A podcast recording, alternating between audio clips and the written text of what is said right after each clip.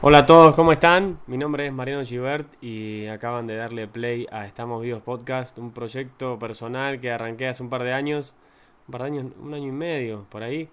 Más que nada como una necesidad mía de empezar a conectar un poquito más con la gente.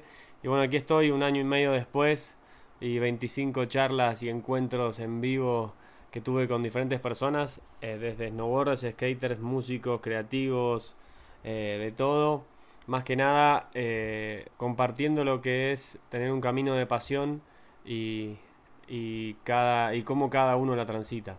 También con sus sacrificios, sus compromisos, sus partes buenas, sus partes malas, pero bueno, un poco correr la cortina y entender un poco más de qué es lo que significa realmente darse, darse a uno mismo y a lo que a uno lo llena y cómo es ese camino. A veces también tenemos esa fotito del éxito muy grabada y creemos que hay que llegar a un lado, pero en realidad es un proceso continuo y bueno, vivir de, tu pasión o de lo que te nutre y te motiva es un desafío y es un desafío grande. Por eso me siento con, diferentes personas y, trato de absorber la mayor cantidad de, de sabiduría y luz posible a esas personas también para, para poder alumbrar un poco mi camino propio. Así que es una excusa más que nada egoísta, si se puede decir, ¿no? Eh, bueno, capítulo 25. Eh, pensaba hacer el capítulo 25 como un raconto de todas las charlas que tuve y, y tratar de decirme a mí mismo y a todos ustedes eh, cómo me fui sintiendo y cómo fue pasando el tiempo y cómo me fueron llenando esas charlas. Pero bueno, se dio una charla más antes de ese impasse que creo va a ser el 26, capaz que no. Pero bueno, el tiempo dirá. Y, y bueno, la charla 25 fue un encuentro, un encuentro fortuito. Eh, por medio de una amiga me presentó a Tommy Picasso y nos conocimos y, vi un camino de creatividad y pasión y inquietud muy grande y es por eso que también lo sumé a la, a la, a la lista de invitados. La lista de invitados obviamente al principio tenía como 50, 70 personas anotadas y después en el camino uno se va encontrando con gente como la de ella misma y se van sumando. Así que no, no me cierro a nada. Este, este proyecto es justamente eso, soltarme de cualquier preconcepto y, y ser como uno es. Y a veces también eso se deja entrever también con los invitados. Pero bueno, eh, basta de la intro esta. Para los que nunca escucharon Estamos Vivos, las intros también son así espontáneas.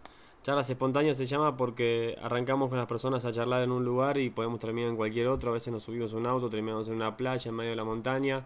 En el caso de Tommy, arrancamos en un hotel muy, muy loco que hay aquí en Andorra, eh, que tiene como... Bueno, ¿para qué les cuento si, si ya lo puedan dilucidar a través de la charla y también con el teaser que, que tiré ahí, un, poquito de video. Voy filmando a medida que vamos charlando. Eh, esto es eh, una orquesta humana, una orquesta personal. Lo filmo, lo edito, escuchamos, hago todo solo. Porque creo que está bueno así también. Y, y bueno, la charla con Tommy estuvo buenísima. No lo conocía, así que fui indagando en todo lo que pude. Y bueno, acá los dejo con Tommy Picasso y una nueva charla espontánea y bueno, voy a, voy a leer lo que puse en Instagram, que creo que me salió bien porque salió bien espontáneo. Contando también un poco del teaser, hay un videito también que pueden ver. Dice así, un avance de una charla pre-pandemia en un lugar acorde. No sé cómo definir a Tomás, así que lo presentaré como un alma curiosa, un amigo de su computadora y todo lo que se puede crear desde la propia inquietud. Filtros de Instagram, GIFs, creatividad espontánea y un viaje continuo. Ahora el teaser, en unos días la charla. Bueno, en unos días se volvió ahora mismo, right now. Tommy Picasso, estamos vivos y así vamos a seguir. Gracias a todos, gente. Nos vemos. Inclusive, permiso. Si haces esto así. Sí, ya probé mil. Es mejor direccional. hacer así, tú te lo paso y direccional y direccional y así. Pues ya empezamos a grabar, ya está grabando. Ah, bueno, bien, ok. Y te cuento, Tommy, no sé. De la nerdeada, yo, yo, no puedo evitar. ¿Cómo funciona? ¿Crees que te ayude? no, encima lo bueno es que no se edita esto, Tommy. Arranca, como arrancó, y termina cuando termine. Bien. a las 8 tengo yoga, ese es mi único. Y falta todavía, faltan como dos horas, así que tenemos un rato largo. También nunca hay nunca hay un horario específico. Algunas charlas fueron 40 minutos, 50, una hora y media, 2 horas 30, y- no, 2 horas 40 el récord Wow. con Sofi de Fémina, 2 horas 34 con el Pepino en Granada. Así que nada, tenemos un par de, de récords por ahí. Bueno, ya sé que no escuchaste ninguno. No. Es bastante. Esta charla sí es súper espontánea. Te conté, te conté hace un rato, hace unos días. Eh, estaría bueno hacer esto. eh. Sí, sí. Ya, ya me habías contado, creo que el día que nos conocimos ya eh, planificamos como...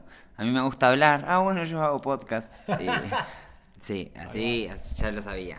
Pero sí, hace unos días me, me escribiste como, che, sale, y yo sigo igual que antes, como... Así que día libre, día perfecto. Así que acá estamos en el Hotel Shop Gris, el Lobo Gris creo que es. Después van a ver el videito, estamos en un lugar muy flashero. Tiene como una, una caravana de los años 70 de, de circo. Es un micro, un bus. Sí, sí, es como. Bondi. No sé si se engancha ahí, como. No sé qué, pero está increíble, ya lo van a ver. Y es, y es como estamos adentro de una carpa. El, el techo te- con rayas azul y blanco me parece también genial. Como carpa de circo, increíble. Con la azul y blanco, argento. Y al lado tenemos unas pinturas de unos payasos increíbles. Bueno, la primera pregunta, que es la única oficial, Tommy. Después todo va viajando más o menos por como te conté, pero más que nada va de- del lado de lo, a dónde charlemos y hacia dónde va. No hay un guion muy, muy fijo. Esta es, esta es nuevo para vos y nuevo para mí porque es la primera tanda de las, de las nuevas charlas. Yo ahora me falta una charla más, que son las 24. 25 es como un, un raconto de todas las charlas que hice, lo que fui sintiendo todo este tiempo que fui haciendo Estamos Vivos. Temporada, digamos. Sí, como si... por El decir- cierre de la primera temporada. Sí, Ok. en términos oficiales.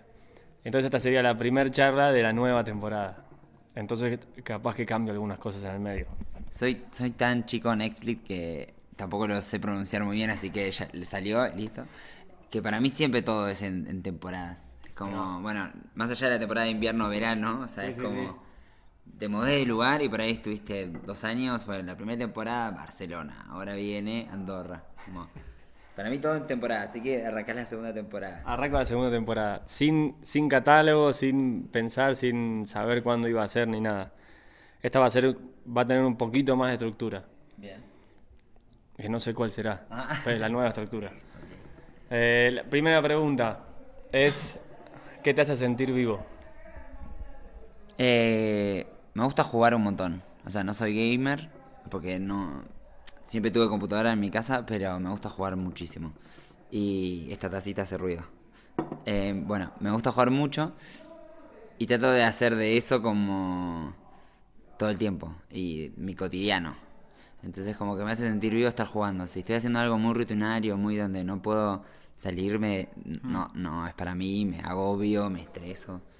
Así que creo que para mí lo más importante es eso, jugar. Como estar explorando. Y hoy en día cada vez eso llamas más la atención a la gente que te rodea. Y es como, che, pero si estoy jugando, ¿entendés? no estoy haciendo nada serio. Pero hay otro que por ahí le pone la seriedad que uno no le pone. Entonces, bueno, seguimos por esa línea de serios. Pero siempre jugar para mí es importante. Ahí. Me gusta, me gusta. momento viene por ahí. ¿Qué opinas? No, opinar nada, esas son... Bueno, es pues tu- yo puedo, puedo hacer una charla, no, no hay Sí, sí, estructura, sí. Yo te hago preguntas a vos, ¿puedes? ¿O no? Sí, hijo de Ok. puta. Eh, cuando decías lo de jugar y después también tiraste como la contraparte de la seriedad, viste, a veces también, más en lo creativo, es como que también en algún momento tenés que jugar, pero seriamente. Porque tenés que decir, bueno, estoy jugando esto, pero tengo un deadline o tengo ciertos términos que tengo que seguir.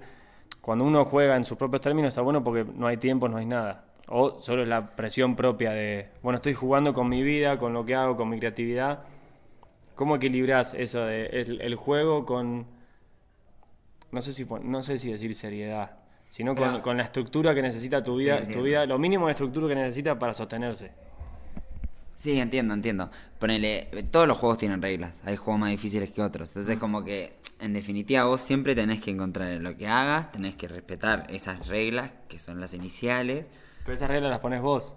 Sí, no, hay reglas como... O la que- vamos a borrar esta regla ahora que no me gustó. Claro, pero, por ejemplo, juegas a Monopoly y cada vez que pasas por ahí cobras la plata, Sí. ¿no? Entonces, bueno, acá hay una regla básica que todos los meses tenés que pagar el alquiler. o- hay diferentes casos, hay gente que se las arreglas para no, todo bien. Pero en definitiva, a mí lo que me toca es, esa es una regla que está siempre. Entonces hace que ya haya un, un- no una libertad completa de estar haciendo lo que quiero, puedo estar meses o no. Y si quiero estar meses de sin tener que pensar en alquiler, bueno, tengo que gestionarme antes algo ¿Cómo para poder, sí. Eh, la verdad que igual es loco, o sea, a mí yo trabajo de esto eh, y que, que en definitiva yo juego y, y juego con la imagen. Hace poco me enteré que soy disléxico, ponele.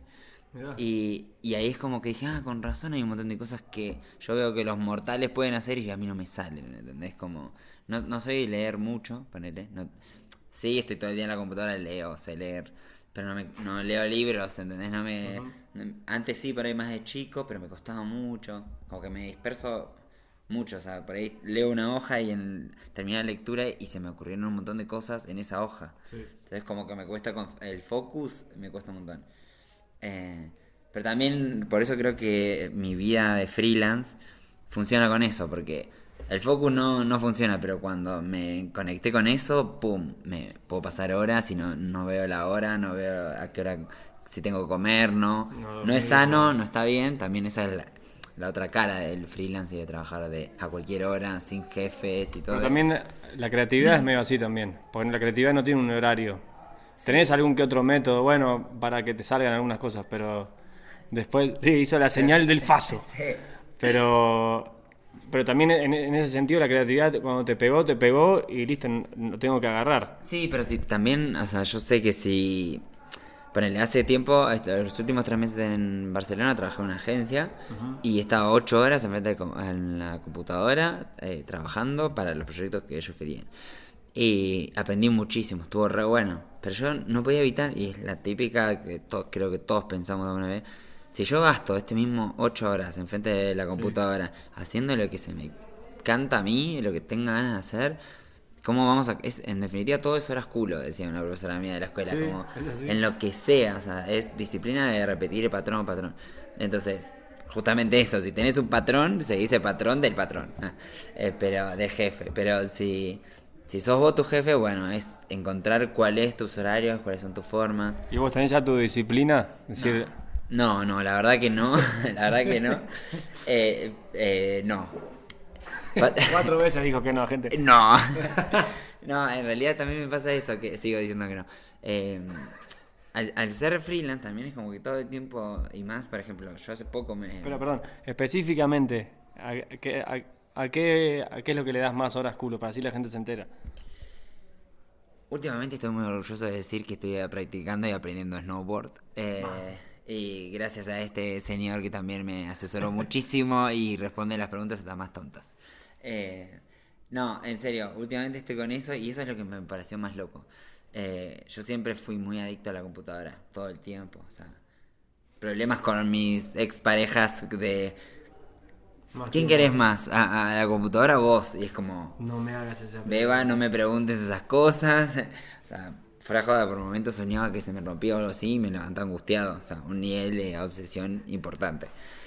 Y de Pero repente. también está bien porque era tu herramienta de, de expresión. Decía, si no tengo el, el ordenador me, mu- me muero. Sí, sí, sí, sí, puede ser un poco por eso. Pero no sé, era como que también a veces como que no lo disfrutaba del todo. Sí, era como. No, estaba aburrido en algún lugar o no conectado con el entorno, me abría la computadora y me recluía ahí. Y es como, bueno, interactuar. O sea, yo hablo mucho, me gusta conocer gente, soy muy sociable en ese aspecto. Pero tuve unas etapas así de full manija, full adicción. Eh, y ahora llegué acá y lo que me pasó fue todo lo contrario. O sea, el año pasado fue como muy espeso esto. O sea, trabajar ocho horas, de estar así como sin ningún tipo de rutina, tener una rutina eh, dura y aprendí mucho. Conocí como gente muy piola y aprendí muchísimo. Pero era como intenso. Eh, encima me- lo que también el freelance siempre está luchando con para pagar el alquiler y tal. Y entonces era como, se pelota todo eh, y era como, bueno, ahora mismo no tengo nada de plata, estoy trabajando un montón y en algún momento me va a llegar ese dinero. Y, y me vi, me planifiqué esto, venirme a la montaña, aprender un nuevo deporte, con el desconectar totalmente de Barcelona, que es un caos. Y, y estoy acá, como súper contento. Eh, chill, relajado, haciendo eso, eh, mandando mails y cuándo va a salir el pago de esto, pum, coordinando todo ese estrés y todo ese La nerviosismo. vida de freelance. Claro. Ya, ya hice el trabajo, ¿cuándo me vas a pagar? Claro.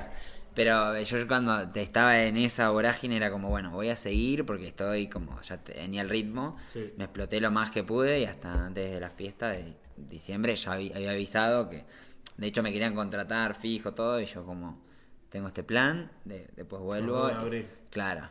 Y nada, estuvo bueno, la verdad que estuvo bueno y va saliendo las cosas y, y nada, entonces cada tanto mandar unos mails, pero me costó mucho volver eh, a sentarme en la compu hoy, por ejemplo. Y, dije, bueno, hoy no voy a subir, me, me levanté como, quiero subir, no, no voy a subir a la montaña y acá estoy. Charlando con vos, contándote, pero no hay como un patrón así. En mi vida es como muy cambiante, no sé. Es como, eh, como mu- mucho de algo, lo cortás y vas a otra cosa. Sí, como que me- soy muy fan de las cosas, muy eh, me, me fanatizo así como ah, Intenso. y después de un momento, bueno, ya está, ya me aburrió y queda otra cosa nueva. Y, y así eso también es lo que hace que me gusta un poquito muchas cosas, entonces a niveles de, o sea, no sé, antes de venirme para Barcelona eh, hice un curso de cerámica.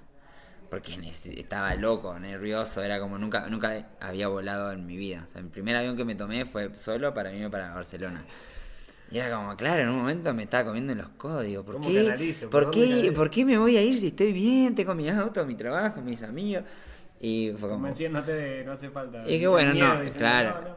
Y dije, bueno, de última me vuelvo como unas vacaciones. Pero ahí como necesitaba eso, bueno, me puse a hacer cerámica. Y en definitiva es como hacer cosas en 3D, pero con las manos. Sí, sí, estás bajando toda la energía. Tocándolo, sí, ahí como esperando horas de render de días, que la profesora se llevaba al horno, horneaba, volvía, che, se rompió. Oh, no, ¿cómo? Eh, hice un mate horrible que mi abuela lo ama, se lo regalé, le, como, le encantó, no saben lo que era. Nene de jardín eh, con masilla, bueno, eso. Las primeras programaciones, ¿o no? Sí.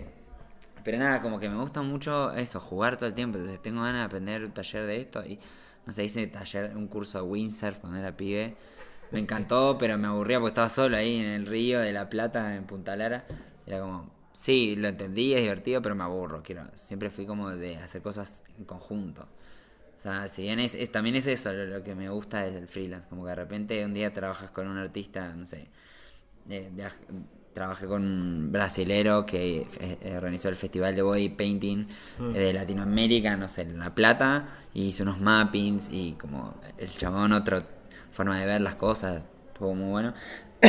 y después trabajás con un ilustrador eh, en Barcelona de los más top porque un día le escribiste por Instagram y el tipo necesitaba animar algo Sí. y de repente así conocí a Mariano Pascual eh, y ahí entré como en el radar de algunas marcas o agencias pero también es como moverse inquieto estar, estar como inquieto todo el día para mí o sea yo es mi personalidad o sea no me paro de mover mientras estoy hablando la gente no sabe pero ¿Te, te guías bastante por la intuición o sos más. o, o sos más estratega?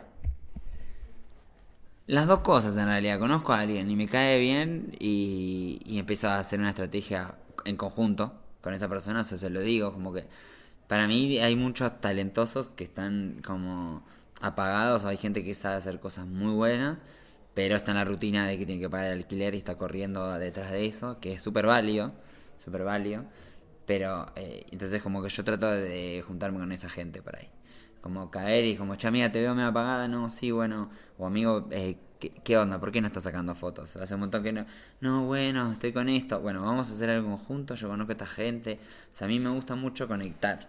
Eh, a veces para hay proyectos que yo después, como no, al final no tengo tiempo, pero ustedes sigan y conecto amigos que sé que, che, ustedes se tienen que conocer Sí. porque ella hace tal cosa y él hace tal otra cosa. Y hablen con el fulanito que va a hacer la música. Sí. Y me gusta mucho como generar espacios, eh, no sé, como... em, soy muy sociable, pero quiero que también todos estén en este plan que estoy yo. Porque uno dice, wow, vos vi de joda siempre. No, hay momentos que... Eso no lo, no lo subo a Instagram cuando estoy con la compu. O sí, o sí, lo subo ahí, eh, medio emo, selfie, acá, trabajando, tirando render. Sí, por ahí lo hago, pero para hinchar, para, no sé, como... Las redes son muy locas también, ¿eh? es como... Puede ser un reality show, puede ser una pantalla para mostrar lo que quieras. Yo le decía el otro día a un amigo que prefiero, prefiero esa... Si yo no, no lo usaría como perfil, como perfil de las cosas que yo hago, Sí. me parecería re aburrido el Instagram. O sea, porque es como un nivel de fiabilidad importante. O sea, que, que también lo está a nivel de portfolio y, y, esa, y esas cosas, como también está esa frivolidad de que ven marcas y te van a likear más que si no. Y son como que me, me aburre un poco. Pero a la vez también sé que funciona así. Entonces, si quiero pagar el alquiler, tengo que seguir tratando de llamar la atención de equilibrio, sí. Pero a la vez también es como que... Bueno, pero si, ta- si tenés claro para qué las usás y para qué las querés, también está bueno. Che, yo uso Instagram para esto, esto y esto. Está bueno, porque es tu filtro. Las Sí, redes sociales, total. al final, nosotros somos los que llenamos las redes sociales de cosas. No, so- no es la culpa de las redes. Yo no... Es lo que pone cada uno en las redes. Al contrario, estoy más que agradecido. El otro día me llegaron unas zapatillas porque sí, y es como, che, ¿esto qué onda? O sea, soy. Como que a veces te posicionan en un lugar, la- las mismas marcas o tu entorno, y es como, yo no estoy ahí. O yo estaba, estoy igual que cuando arranqué, cuando tenía menos seguidores, da igual. Sí, sí. La misma persona, ¿entendés? Pero que soy más creativo porque hay más gente que me sigue. ¿Entendés? Como, o te importa. Es un juego de percepción. Sí, o de publicidad, es como, bueno, llegas a más gente, es como, sos una ficha más, y está todo bien, no te comas la peli, nada más, como, a mí me gusta, o sea, yo no es que le hablo a la cámara y hago cosas como interactúo con mis followers, no, esos, esa gente que apareció ahí también apareció con el tema de los filtros y todo eso que estuve, como que estuve en eso, jugando, moviéndome, y un amigo le digo, ¿qué, es eso que estás haciendo? ¿Es para Instagram? Sí, bajate tal cosa, pum. También no tenía un mango, estaba encerrado en Barcelona en mi habitación y fue como, bueno, me estoqué de, de alimentos no perecederos el almacén y, y a ver tutoriales y de repente estaba ahí, pude entrar, tuve la suerte de entrar entre los primeros 200, no, o 500 por ahí, en la primera camada de personas y de repente... ¿Primer, primer camada de personas de qué? Me perdí. Eh, que hace eh, filtros en Instagram. Ah, o sea, va. Instagram eh, tiene sus filtros para las historias y, eh, y, y va a sacar y sacaba un software para hacerlo. Entonces querían reportar errores, probar, eh, no va. sé, conecté tal cosa con tal cosa y se me cerró. Eh, ah, bueno. Entonces había como una comunidad de desarrolladores y tenías que entrar, llevar un formulario, estar ahí, colaborar, participar. Y yo ya tenía unos amigos que estaban ahí, me escribieron. O sea, yo, yo les escribí como, ¿qué están haciendo? Y me contaron, no, ven, fajate, entra a este grupo. Y bueno, terminé entrando y al poco tiempo, me, o sea, llené el formulario y me llega la, apro- la aprobación para, para armar, eh, para poder hacer eso, para Sí. reportar errores. Y una de las ventajas era que en tu cuenta ibas a poner, eh, tener filtros. En ese entonces no había tantos como hay ahora. Entonces la gente era como, ¿quiénes hacen? Ellos, pam. Y, y, eh, fue una locura, fue como muy, muy raro. Como de repente un día para el otro el Instagram se fue a la mierda. Como, fra, eh, abría y eran paquetes de un montón de gente siguiéndome. Era como que gente en ruso que me escribía párrafos en ruso. Es, yo apenas sé hablar en inglés. O sea, porque, no sé. como- también me, parece, me pasó cosas locas como que los primeros filtros. Y yo siempre lo, lo planeé. Ahí sí fui un poco más estratega, pero porque estuve mucho tiempo esperando esa, ese mail de a- que me aprueben. Sí. Mucha ansiedad me daba al principio. Y después me di cuenta como, bueno, esto va a llegar cuando tenga que llegar. Voy a empezar a generar cosas para cuando tenga eh, la- el mail de felicitaciones. Puede subir Sí, filtros, tengo algo para subir. Entonces ahí es como, esa es mi universidad, como seguir estudiando eso como encerrado ahí en la compu. Y, y nada, cuando llegó eh, ya tenía cosas para subir, estuvo bueno. Y, y lo loco que me pasó que de repente empecé a conectarme con gente que hablaba, no, no hablaba hace mucho. Y por ahí, no sé, me manda como, mira mi hija, no, eh, no quiere ir a la escuela, o sea, está llegando tarde a la escuela porque se quedó jugando con tu filtro de, que tira de emojis. Y yo ni sabía que esa chica había sido madre y estaba conociendo a una No. nena de tres años, súper divertida, pidiendo, era como, ¿qué? Por ahí la hija de otra amiga me decía como, eh, la, to- la Poto quiere eh, un filtro que te convierta en los de Monster Inc.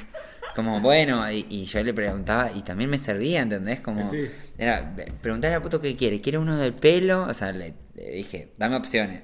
Y de repente tenía un Ah, focus haciendo group un estudio de mercado, de, de niños, pero porque estaban jugando y la, o sea, había invitado a sus amigas a jugar y era como la madre le dijo, ¿quieren a- filtros? ¿Qué, ¿Cuál les gustaría? A ver, dibujen. Ah, buenísimo. Y, ¿Entendés? Y, y me llegaban cosas, y esas cosas muy locas, desde Argentina. ¿Y de, de alguna de esas quedó en un filtro después? Más o menos, o sea, en realidad el de Monster Inc. eh, fue, eh, fue muy loco porque primero salió uno que era como que tiraba emojis de la boca, no sé. Y después eh, me vine para acá, para Andorra, y acá se me ocurrió uno que lo probé y que fue como el que más se ut- utilizó, que es eh, Beauty Glitch. En, ese, en esa época estaban como muy de moda los filtros que te hacían bello, como que te Sí, estilizaban, medio cirugía. Claro. Y a mí me parecía que era horrible. O sea, está bueno, es una opción de programa, es uno de los tutoriales que puedes hacer. Pero era como que también eh, fomenta como que haya ciertos estereotipos y es como que no, no sé si están tan buenos. Es como para mí cada uno se tiene que querer como es. ¿no? Entonces no es que todos tenemos que ser eh, chupados y la nariz de así, a cierta manera y tal. Sí, ojos tal, o blanco. Que, Claro. Entonces cuando, cuando vine acá, a ese, ese mismo de corrección facial, eh, vos tenés parámetros que los mueves, por ejemplo, le bajo dos puntos de cachete, ¿no? O le subo eh, uno de nariz, por ejemplo. Entonces yo estaba acá en la montaña tomando unos mates y digo, ¿qué pasa si en vez de subirle dos, le subo 200? Entonces volví, entré a la casa, agarré la compu y en donde se ponía de 0 a 1, le puse 500 y se empezaron a, a glitchear todo, o sea, porque efectivamente te llevaba el cachete a 500 píxeles. Entonces se empezó a romper todo y empezaron a aparecer unos monstruos que era con tu cara misma. Y, y ahí fue como, wow, me encantó. Entonces, con unos amigos, tomando unos vinos ahí al fueguito, era como, vamos a elegir unos buenos. Entonces arrancamos con unos sencillos, que al principio el, el primero es como que te levanta los ojos medio caracol y Ese tal. Claro, ese. Y después se va poniendo la cosa returbia hasta que se vuelve algo como muy monstruo. Y cuando salió ese, la gente se lo, le re gustó. Fue como muchas, muchas impresiones. Tuvo casi como 16 millones de, de historias Uh. se hicieron. Y era como muy loco, muy loco. Eh, amigos reenviándome de que famosos o amigos de ellos usaban y era como... Porque vos nada más tenés el- la, la cantidad de gente que lo usa, pero no es que te llegan notificaciones de todo el tiempo, salvo que te etiqueten. No, si un año de notificaciones. No, no, no, o sea, tiro el celular y me compro un 1100 con el Snake y ya está. Eh, pero bueno, nada, eso fue el- ese filtro fue el que me pegó para arriba como en cantidad de seguidores.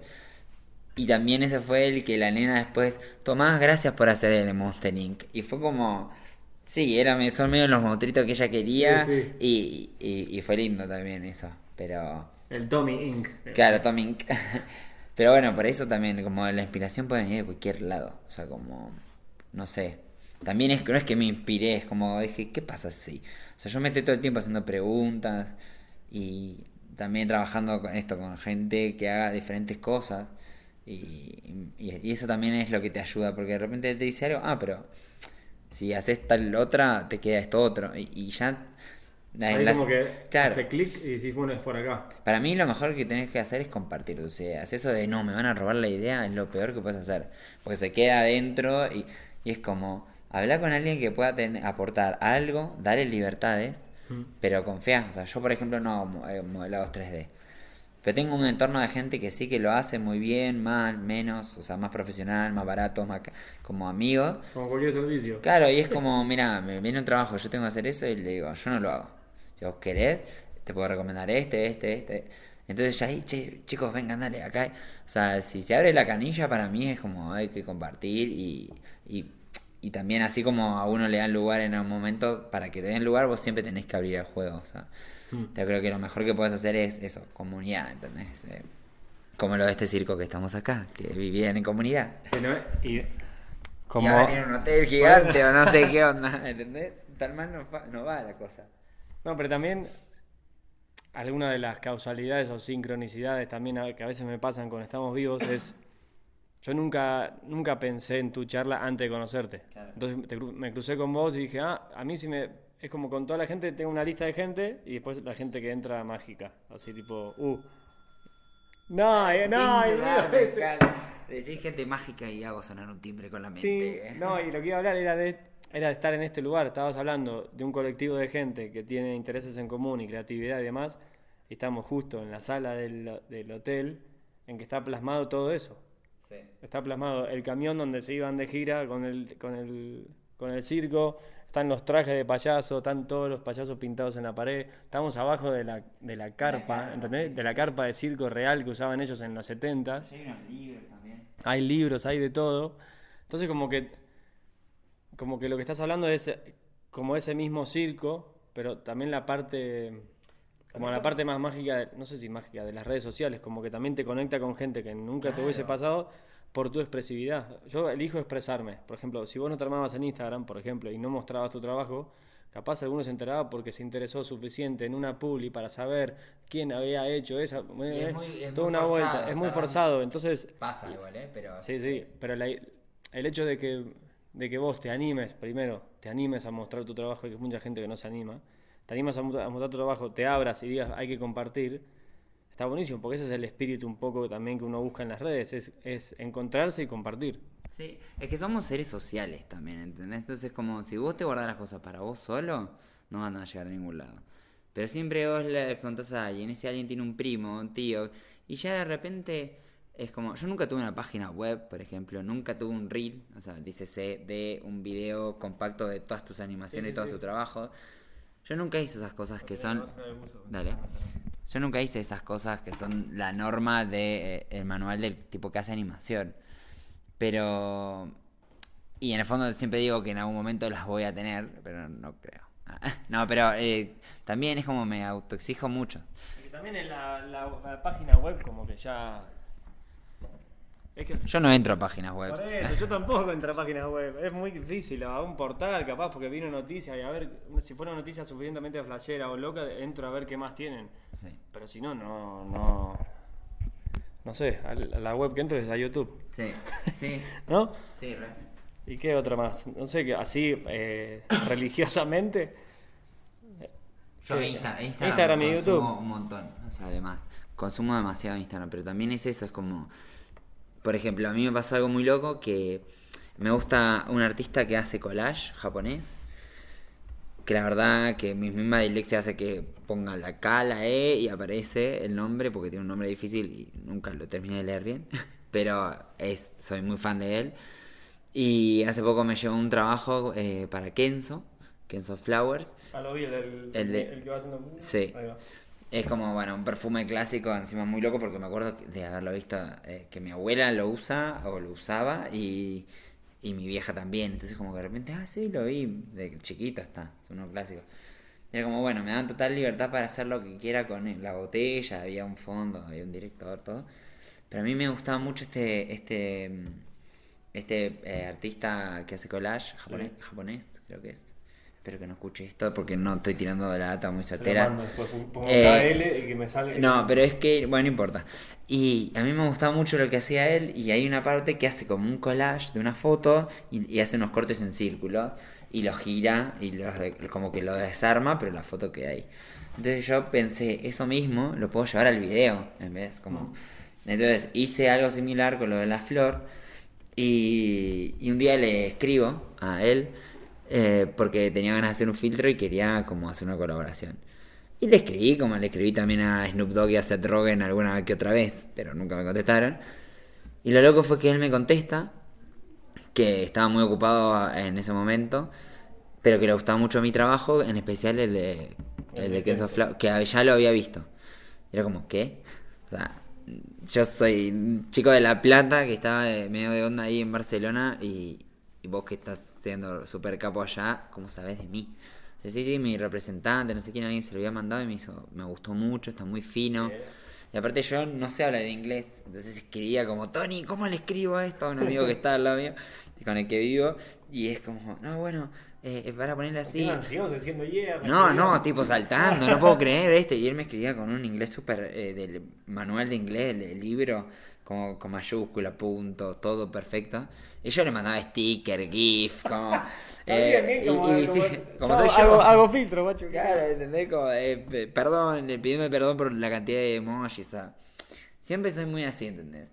Eh, Porque para mí es la Es clave. transparente, está bien, soy así, no te voy a vender otra cosa. Me cuesta un montón escribir serio, mandar mail. Entonces como que hasta mi mismo presupuesto tiene un montón de colores, emojis, como... eh, como que yo me construí todo mi, mi entorno, mi universo, y en realidad es como lo que me sale más fácil. Si yo tengo que hacer de otra manera, me trabaría más. Entonces también eso que vos decías hoy, que hay gente que no- le da miedo subir cosas. a todos, a todos, pero por algo son tuyos. O sea, hay la mayoría de las cosas que, que subí, eh, hay la mitad me gustan, en la otra mitad por ahí el cliente lo quería así, está perfecto. O cuando no hay clientes, chao, subía cualquier cosa, pero porque si mi forma de trabajar es que yo sé que hay muchos errores, ponerle que yo le digo, o cosas que le cambiaría a este video, por ejemplo. Pero no lo voy a hacer nunca. O sea, si yo me senté, había una época que me sentaba, lo hacía, pum, pum, terminaba el render, listo, lo subía. O sea, porque si lo dejaba estacionar, por ahí lleva a otro resultado mejor. Pero lo miro más como una cuestión de tipo vómito visual a veces. Como tengo esta idea, pum pum, jugué, lo desarmo, lo edito raro, lo, lo, subo. Y lo que me pasó, lo que me pasó loco fue eso, que de repente Kenzo me pide que haga esas cosas con sus materiales. Cuando, entonces, como que ahí también las reglas las pongo yo, o sea, siempre hay unas bases de, bueno, este deadline, este presupuesto o no, eh, la negociación con los presupuestos, fecha, también eso nadie te lo cuenta, pero es un bajón. Eh, Encima, generalmente la, marca también tiene todo para eh, generar mayor y mejor negociación que un freelancer que está en la casa eh, de prestado en la casa de un amigo diciendo, uh, Kenzo me mandó el presupuesto. Ellos ya saben cuánto te pueden pagar y están, están haciendo su movida. eso siempre es una batalla. Pero a la vez también yo siempre juego con, vos me escribiste. Vos querés este trabajo. Entonces, como, ok, negociemos. Sí, vos tenés todo el poder, todo, ¿verdad? Pero como, si quiero, te digo yo que no, porque también es eso, o sea, y esto para mí es re importante y lo hablo siempre con mis amigos en todos los trabajos. Como que siempre hay para mí, y por eso creo que soy freelance, eh, hay un jefe que más o menos copado, pero igual siempre es tu jefe y en algún que otro caso va a ejercer la autoridad de no porque soy tu jefe o no te permito esto, no te permito lo otro. Entonces como y siempre quedamos relegados a eso, pero también yo soy muy fan de que mis amigos se den cuenta del valor que agregamos. O sea, si vos no estás en ese restaurante, en esa tienda, en esa cocina, el tipo se le cae una pata importante, o sea, somos importantes, todos juntos, también de vuelta lo del grupo, ¿entendés? Y entonces como que por más trabajo choto que tengas, hacete valer, y si no te tratan bien, chao. Entonces también eso es como la, la mentalidad a la hora de presupuestar, es como, bueno, tengo que pagar el alquiler, sos una marca grande, te voy a hacer lo que a mí me sale hacer de este trabajo, más por multiplicadores. Entonces, ah, sos Nike por 10. Ah, sos tal. Ah, ah, sos uno que está arrancando igual que yo, buena onda. Bueno, hablamos y, y no sé. Un trueque por lo que se Un trueque, claro. Un trueque o después cuando yo necesite algo de lo tuyo, sí. También dependiendo de la cantidad de trabajo y tal. Pero es como. En el fondo es eso, es cómo te, te tratan, cómo te escriben. Si te escribe una mega empresa de una manera muy polite, muy correcta bueno, listo, está bien. Vamos a tener que hablar así. Me va a costar más mandarte los mails. Voy a seguir poniéndote un emoji al final. Pero te voy a cobrar más caro por todo este sufrimiento que me estás haciendo escribir. el trabajo me gusta, pero mandarte mails no. Menos el presupuesto, olvídate. Son, son, todo un tema los mails, son todo un tema, porque a veces hay cadenas que se hablan otras cosas y a vos te llegan. Entonces tenés que leer que la de cuentas, no sé qué, y no tengo nada que ver yo y me leí una cadena de 15 mails. Esas cosas también nadie te las cuenta, pero Pasaba muchas horas enfrente del, Gmail. Así que sí. ¿Qué, ¿Qué significa la creatividad para vos? Qué sé yo, no sé, es, es, algo bastante loco porque siempre termino hablando de esto y todavía no tengo una definición. Por ahí podrías eh, buscar en el diccionario y ver qué hay. Pero en realidad me parece que... Siempre hago la pregunta personal, mm. cómo se siente, cómo, cómo vos la trabajás, cómo la siento, decir, ah, esta es una buena idea, ¿cómo siento, cómo siento esa buena idea? A veces yo, se me ocurren cosas ah, y cuando sé que algo funciona, que algo va a estar bueno, lo siento atrás de la nuca, siento como una, una, no sé si un sonido, pero como una, casi una luz o algo que atrás en la nuca donde empieza el cerebro ahí, así como, uh, y siento algo y digo, uh, acá tengo que hacer algo porque... La lamparita, ting. Posta que lo siento, es, es real, es re loco. Pero entonces trato de, ver eso en, las otras personas, cómo es su proceso creativo, no en el sentido de yo me siento, me fumo 48 y me ven... Sino cuando, cuando la persona ya es creativa de por sí, porque vos ya tenés una vida creativa, porque decís, bueno, hoy no voy a laburar seis meses, listo, tenés que ser creativo para ver cómo voy a laburar, cómo voy a vivir sin trabajo seis meses. Entonces, bueno, pero ahí yo antes de trabajar, de no trabajar seis meses, me exploto Por eso dos digo, meses para financiar esos seis, o sea, como... Pero, no es que- que pero para el otro también. para alguien normal que trabaja de 9 a 5 todos los días, esa vida es una locura, diciendo, ¿cómo vas a, no vas a laburar 7 Mm. meses? No, porque yo me estuve laburando un año antes, todos los días en una agencia. Es que me ha pasado de gente que me levanta, yo me gusta hacer dedo eh, y, y hablar con la gente. De hecho, mi plan era llegar acá y tener un auto, pero bueno, cuestiones ilegales y de papeles no lo puedo tener. Y tampoco económica, porque tampoco estoy tan millonario. Pero No hiciste un filtro para Audi todavía. todavía no, no, eso se lo dejo a mis amigos que saben. hacer. 3.000 filtros, un Audi A6, por favor. Sí. Igual, ojo, eh, creo que... Ah, no, no lo traje. Me compré un... Tengo un auto. Perdón, a ver si se me ofende. Eh, eh, me compré un Hot Wheel de 12 euros, que sería lo más barato que el vino que me compré. Sí. sí, ese es mi auto y por eso te digo, me gusta jugar. Un muscle car. O sea, la creatividad para mí es eso, jugar. O sea, te compras un autito y lo tenés ahí y de repente eh, sacaste un truco de, skate o de snow con un auto en la barra. No sé. Me gusta eso, como... Me gusta divertirme y también es como todo el tiempo es- eh, estoy pensando en mi, mi trabajo, o sea, pero como todo el tiempo estoy viendo cómo hago para... ¿Dónde proyectaría acá? O sea, también me gusta la parte de visuales, más allá... Como toda la parte de video y todo esto que venimos hablando. Es una... La, la creatividad entonces es como un día a día, es decir, todo el tiempo estoy buscando cosas para mantenerme en ese hilo de, de juego. Pero es que en realidad no es que lo estoy buscando o para mantenerme, me salen. No, o por sea, eso digo que eh, ya, que ya te viene solo, ya viene con el chip. Sí, sí, pero a la vez también es como que yo creo que todos somos creativos. Es como a dónde llevas la cabeza.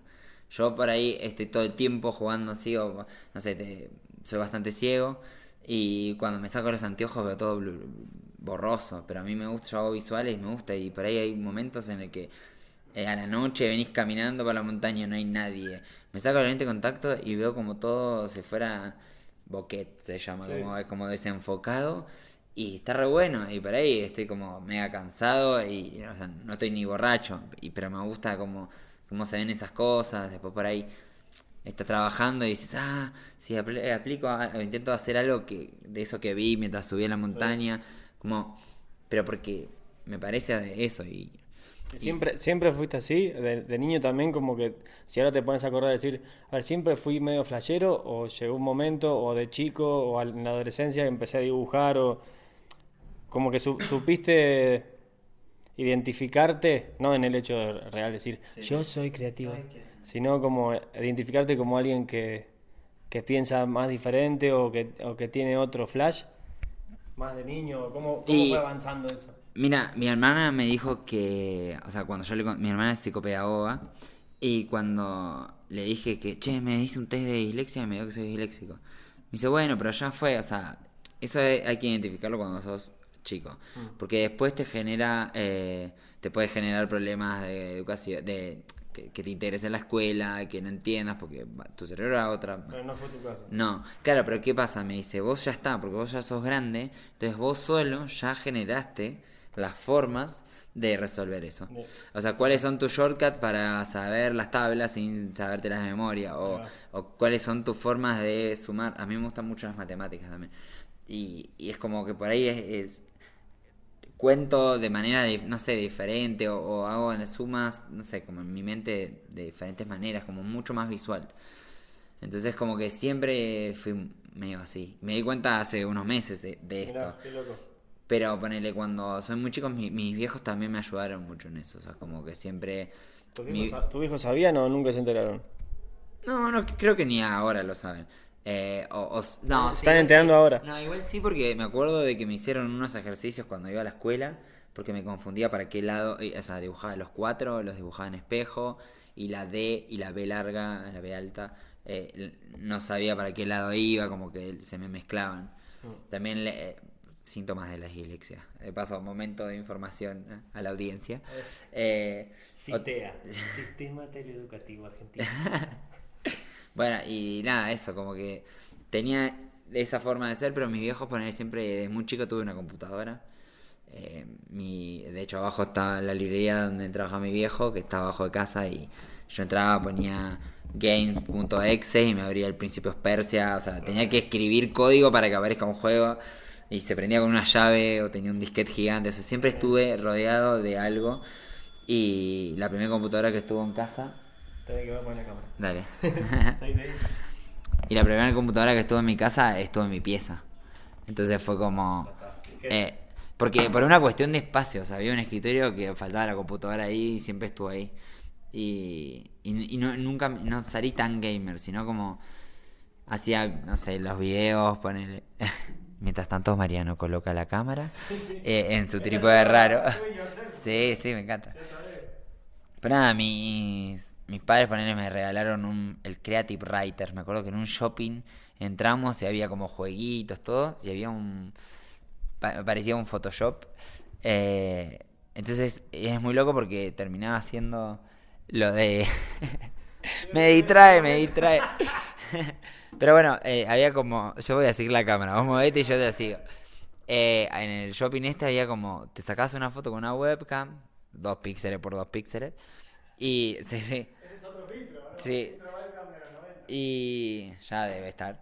Y, y también te podías achicar los ojos, te agrandar la nariz, como que tenías las típicas herramientas del Photoshop, de licuar, de para, no sé, las típicas que usa Susana Jiménez, por ejemplo.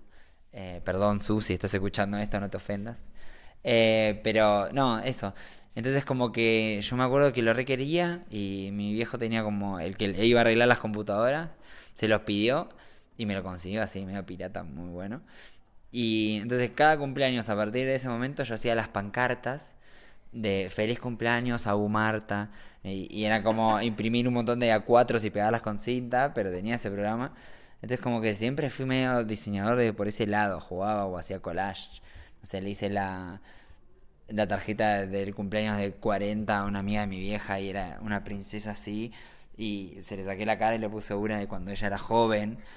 Y encima ni siquiera usaba Photoshop, o sea, como que imprimía las cosas, recortaba en el escáner, ponía. Ah, bueno. Después, no, no, tuve un trabajo que, que nunca más lo hice, o sea, ¿Qué, qué edad tenías ahí? no me acuerdo, eh, tendría, qué sé yo, 15. eh, no, no me acuerdo. Windows 98. Windows 98. Windows 98 era. Por ahí. No sé qué año. Pero sí. 98, 2000, no sé cuánto. Sí, sí. Por ahí. Pero. No, tan. Sí. Tendría 10, 11 entonces. Porque yo nací en 91. Windows 98. Bueno, nada. Pero como. Y tenía jueguitos. Pero me parecía que perdía el tiempo. También soy muy ansioso. Entonces, todos los que son de saltar siempre saltaba antes. Entonces me frustraba mucho. Entonces no fui gamer por mi ansiedad. Eh, y tampoco hago render 3D por lo mismo. Porque me parece que tardo, tengo que esperar mucho para ver el resultado. Mm. Prefiero cerámica, esperar días que estar ahí en la computadora sin utilizarla. Eh, no sé. Como, en definitiva, para mí la palabra es como jugar todo el tiempo y vender como lo que quieras vender. Pero para mí hay que mostrar siempre todo lo que hagas. Porque por ahí ese video que yo decía, mi vómito visual, que no lo vi dos veces del render y tiene errores, por ahí viene alguien y dice, che, eso me gusta, pero le cambiaría esta a otro. Y también yo hago lo mismo, o sea, también si a vos querés que alguien venga a hablar de tu trabajo, si, si vos querés que vean tu trabajo, que opines sobre tu trabajo, tenés que opinar del otro. Pero siempre de un lado buena onda, ¿me entendés? Porque si no te gusta y vas a comentar, no, che, estos payasos no me gustan cómo están pintados, o lo- no, estás tirando, o sea, no, no lo digas. A no ser de que te lo pregunten y, y siempre diciéndolo desde la buena onda.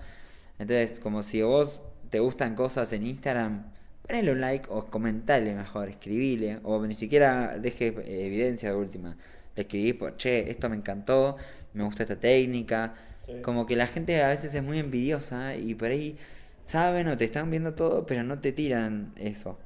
Y, y está bueno recibirlo. Entonces, como si nos gusta recibirlo, también hay que salir a comentar y decirle a la gente que esto está bueno o no.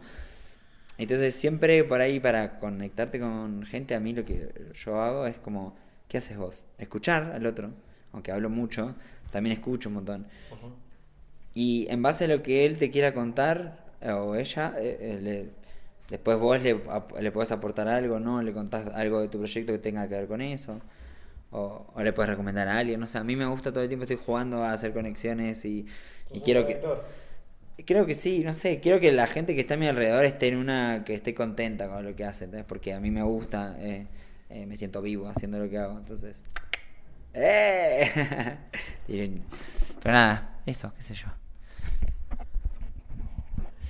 ¿Cómo, cómo te ayudó tu, tu creatividad, pero en tu vida personal? Pasando todo lo que uno pasa con la creatividad, lo expresivo, a una herramienta en particular, vos con los filtros o programación, otro con el patín, el snowboard, eh, una brocha, un cincel, las manos en cerámica. Uno siempre aprende a través de lo que expresa y a veces uno es más expresivo en ciertos lugares, después en lo personal no tanto. ¿Cómo, cómo se van conectando esos dos mundos?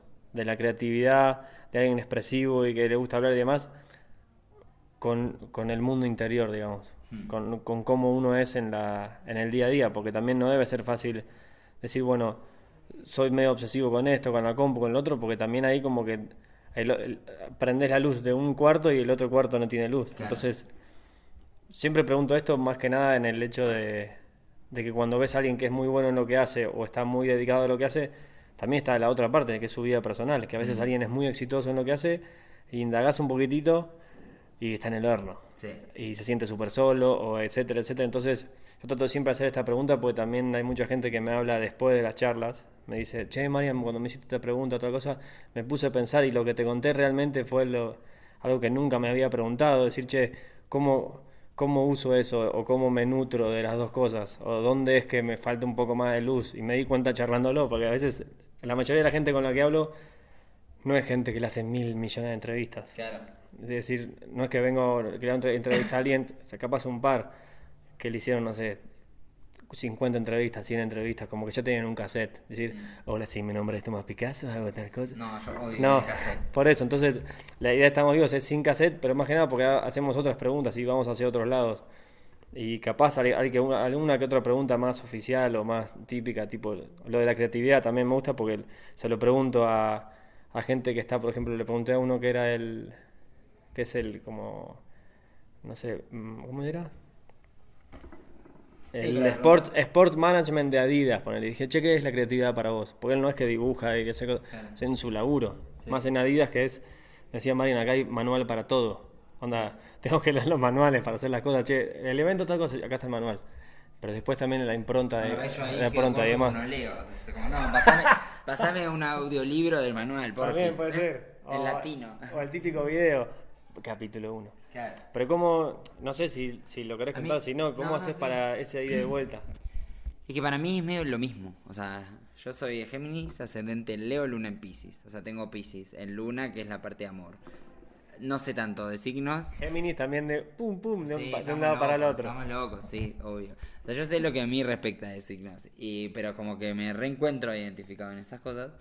Y todo el día, o sea, soy muy sensible en ese aspecto, ¿entendés? Como todo el tiempo. Entonces, yo llevo esa sensibilidad, sensibilidad, eh, sensibilidad a, a, to- a todos los aspectos de mi vida. Es como que, no sé, eh, el otro día vinieron unos amigos en- eh, que nunca habían hecho snowboard y yo tampoco, estoy aprendiendo.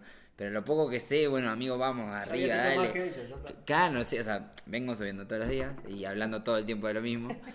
Eh, pero es como que no sé mucho, brother, pero vamos a lo que sé, te lo comparto y te voy a ayudar. Entonces, también es eso, es como yo, eh, tanto en mi trabajo como en mi cotidiano, soy muy sensible. Entonces, como que lo aplico siempre, aunque hasta hay veces que no, estás animando una marca y es una- mover formas. Mm. Pero también me pasa eso, que para ello veo una imagen y yo ya estoy pensando en movimiento. Pero no sé, por eso también eh, a veces encuentro por ahí trabajando con artistas que me gustan mucho su obra gráfica, su, su no sé, por ejemplo, Mariano Pascual, que con el que trabajo en, en, Barcelona y, somos muy amigos, eh, o no sé, Oscar Medina, Sergi Delgado, amigos que también hacen cosas que me encantan gráficamente y que yo lo veo y digo, "Uh, esto se tiene que mover así, se tiene que construir de esta manera. O sea, como que el mensaje y todo para mí ya otra persona lo dijo por mí.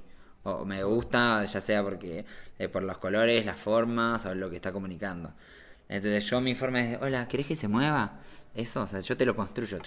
Aparece tu frame, una parte donde está todo lo- exactamente igual, y después lo, lo- lo rompo o no, o lo dejo ahí estático.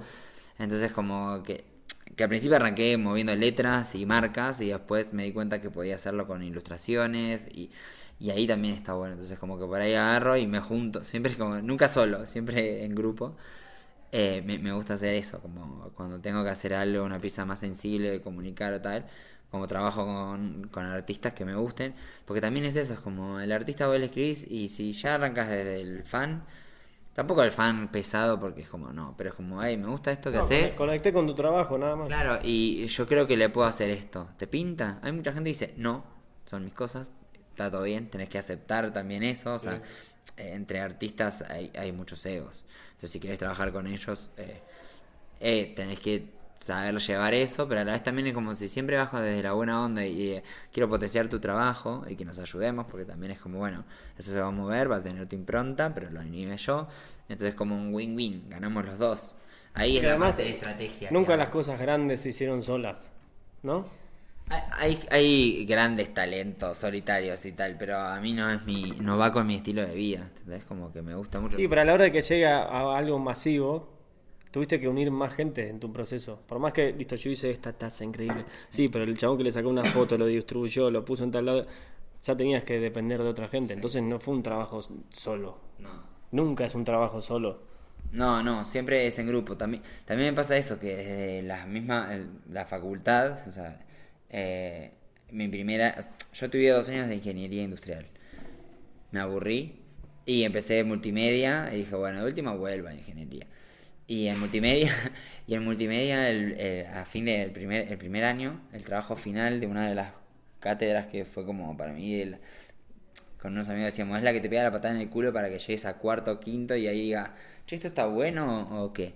Pero esa materia estaba muy buena. O sea, el trabajo final de esa materia era hacer un videojuego. Entonces, una, una consigna que está muy loca, y también esa es como que fue una gran materia y con unos docentes muy buenos. Y, y, era como, bueno, Tomates Asesinos y Gris, la película de Rockabilly. De nosotros hicimos un videojuego que tenías que, con una guitarra que la construimos nosotros, disparabas tipo shooter de Sacoa a una pantalla y venían unas verduras mutantes y tenías que rescatar al científico. Poner una onda así. Entonces era como, de repente teníamos un trabajo eh, a fin de año éramos 12 personas.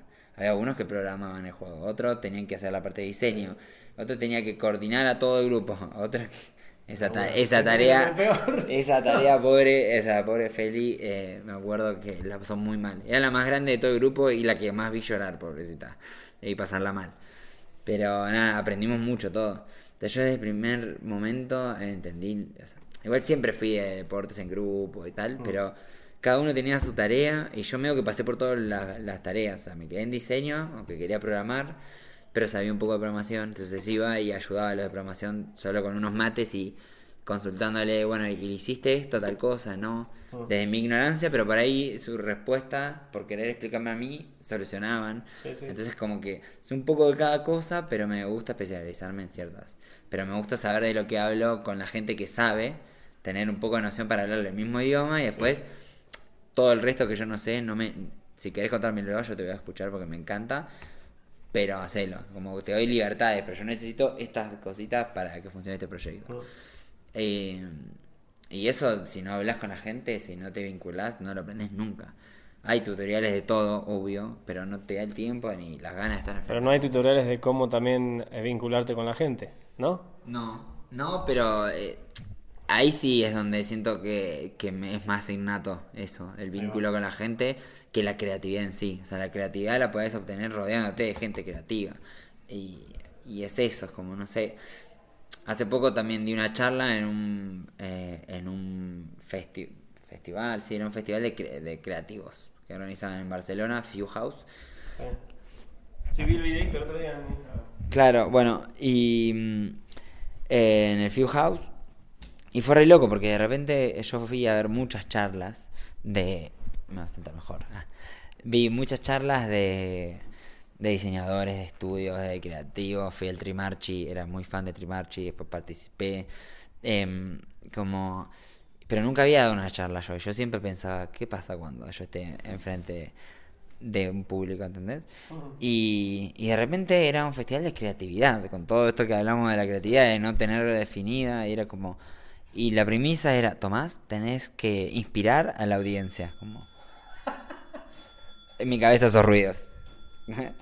Como, ¿qué hago? ¿Qué digo? Tengo que armar una presentación, deadline, hablar ante gente. ¿Y cuántas personas va a haber? No, un auditorio de 500 personas. Yo ahí como, bueno, es otro juego, ok, ok, sí, sí, lo vamos a hacer. Corté y era como, Tony, Tony, Tony, mi hermano para esto, no sé qué. Tony es mi hermano, o sea, mi amigo con el que vivo y, y mm, todo lo que me pasa es como, Tony, necesito que... Y él es como catalán, así, muy, muy organizado, tranquilo, metódico. Entonces, yo soy, yo soy todo lo despelotado que él no, entonces como que nos llevamos bien, somos un yin yang que funciona. Y era como, Tony, ¿qué hago? Bueno, calmate, no sé qué, organizá un plan. Eh, le mandé cuatro presentaciones, ¿viste? Y el último día llegué con un pendrive, esta, esta sí es la última. O sea, como muy al borde de la línea. Pero también era eso, era como tenía que inspirar a la gente, tenía que hablar de, de esa creatividad. Y nada, o sea, terminé diciendo lo que estoy más o menos diciendo ahora, pero fue muy intenso, porque de repente... eh, También ahí el proceso es más tuyo, el proceso es súper tuyo, pues, tenés que inspirar a la gente. También ellos jamás estaban jugando con esa premisa a ver qué se le ocurre a la gente.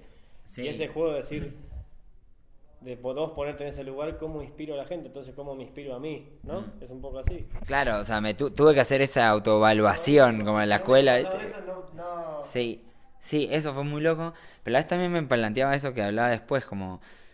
eh, porque eso- había como una, eh, una gri- grilla de conferencistas muy variada, muy buena, está, está muy bien organizada. Pero había dos pro. Era Claudia Trujillo, creo, perdón si digo mal el apellido. Claudia, que es una artista que pinta, hace body paintings y es como, está muy bueno lo que hace. Y yo era el otro. Era como, ¿por qué me están poniendo como pro y tengo que encima hablar más por, por eso? ¿Entendés? Y claro, y ahí es donde yo me planteaba lo de los seguidores. Y es como, claro, porque somos los dos que más o menos más seguidores tenemos, pero es como algo circunstancial. Es por esto que justo estuve en el lugar indicado y lo eso. Claro, y es como, bueno, entonces lo que terminé haciendo era como, no hablé nada de mi trabajo, no, no mostré prácticamente nada. Además, creo que puse un, un solo video de visuales muy random, pero porque yo quería llenar ese auditorio que tenía unas pantallas muy grandes con las visuales. sí. Claro, era como bueno, muy de VJ. Después la del medio nunca pasó el video, era como que estaba repetido en los extremos y fue como, bueno, quería, no, no salió como lo planeaba, pero no importa, lo disfruté.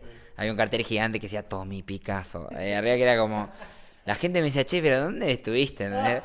Fue como la, la, la presentación más trapper y más, o sea, el- lo más parecido a estar con- haciendo música en una audiencia. Eh, pero fue muy loco, fue muy loco porque eso, básicamente los mandé a que muevan el culo, literal, había una placa que decía muevan el culo, moverse, subir, mostrar, generar espacio de, de... Es como un resumen de todo más o menos lo que venimos hablando, pero fue eso, como chicos, eh, muévanse si tienen ganas. Yo no, no me terminé recibiendo en ninguna de las carreras que mencioné anteriormente, eh, y no está bien tampoco, pero es como que yo a mí no me... Yo creí, en un momento me di cuenta que no me hacían la diferencia. Sí me hacían la diferencia en mis trabajos y con la gente que te vinculas. Entonces como que en definitiva eh, está bien estudiar. Yo aprendí muchísimas herramientas y muchas cosas de las que sé y las que por ahí naturalizo, las aprendí en la facultad. Y está bueno. Pero también es como que cuando llego a Europa todo el tiempo están haciendo un máster posgrado, que esto, que... Y se la pasan estudiando y después te preguntan a vos cómo haces. Y es como... Tampoco es porque estudié, es porque me moví, o sea, pero porque estoy todo el día pensando en eso, hablando con gente, comparti- compartiendo la información. Yo sé algo y te lo voy a enseñar a vos, porque vos después de eso lo aplicaste a otra cosa. Y che, mirá lo que hice, ¿cómo hiciste? Entonces, como la mejor para mí es eso, compartir la información está muy bueno. O sea, en Argentina eh, hay como un, hay un grupo que también como que aprendí muchísimo, un grupo de Facebook, que ahora ya como que no es lo que era antes, mi vieja mula ya no es lo que era. Pero igual sigue teniendo su esencia y está toda la información ahí, que se llama Clandestina Weekend Nerd. Que eran unos chabones que de repente se juntaban en las casas, eh, en- en una casa, ponele, este fin de nos juntamos en mi casa. Entonces se encerraban ahí, un montón de pizzas, birra, eh, lo que sea. Y era como, bueno, Tomás va a enseñar a hacer eh, motion graphic básico para animar tu logo.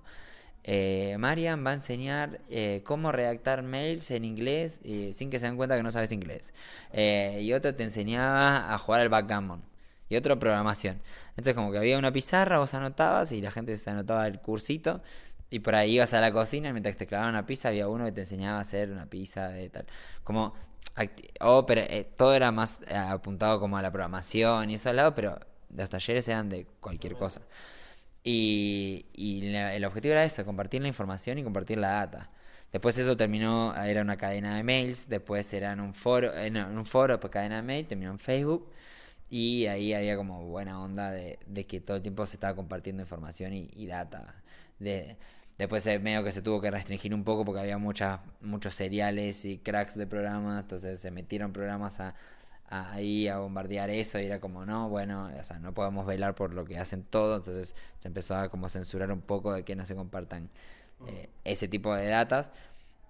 Pero en realidad si la buscas está. Y aparte también era eso, era como que se iba a ayudar, pero se iba a hacer un poco de bullying si vos no, si no había una investigación. Si vos caes a preguntar algo que se preguntó mil veces en el grupo y la buscaste en la lupita, es como que te vas a comer una troleada o unos memes, pero porque está muy claro. Entonces como cuando hay un laburo, la gente se pone a ayudarte y te va a ayudar. Cuando hay una cuestión de holgazanería y es como, ay, quiero que me solucionen las cosas, bueno, pagame y yo te las hago. O, Se eh, parte primero. Claro, si vos querés ser parte de esta comunidad, mostrate que sos parte de sos comunidad. la inve- comunidad. claro, investiga. Sí, investigá y, y, y, y experimentá, ¿entendés? Mostranos que llegaste a un momento que es una traba real y alguien te va a poder ayudar. Eh, entonces como que ese clandestino Weekend Nerd me, me lo... como que me, me dio mi forma de... de querer aprender, de querer... eh, esa es mi, como mi, mi ley, no sé. Me dio ciertas herramientas de eso, de estar sentado en la compu investigando y cuando no llego, cuando realmente no encuentro eso, le pregunto a un amigo que sabe, claro. Y pero a veces también te pasa que te escribe gente como, che, Tom, eh, ¿cómo hago para pasar al antivirus? Como, bueno, pero como que también llega un momento que, dale, viejo, o sea, yo eh, lo que me está... Específico no cosas que puedes encontrar en cualquier Claro, o sea, es como, no me hagas googlear esto para pasarte la respuesta googleada, googlealo vos, ¿entendés? Como, fíjate, pero también a veces como, bueno, sos mi amigo y te quiero y dale, vení, gordo, servite una birra que yo te paso el antivirus. Como que también es un equilibrio, ¿viste? O sea, en definitiva es el, como la, eso, la pasión, como vinculo mis dos, está todo mezclado en mi vida. Así que es como siempre compus, eh, programas. eh, por ejemplo, en mi computadora tengo una carpeta llena de CVs de todos mis amigos. Como tengo cuatro diseños y hay unos que ni saben, pero tienen, hola, si están escuchando, tienen todos el mismo diseño. Nada, eh, hay como unas opciones, pero tengo CVs de mis amigos porque como y nada, nunca puedo parar de decir que, que sí a esas cosas. Como también eso fue muy difícil. Uno de los grandes traumas No, míos, los no. Uh. Decir que no. Aprender a decir que no me parece como...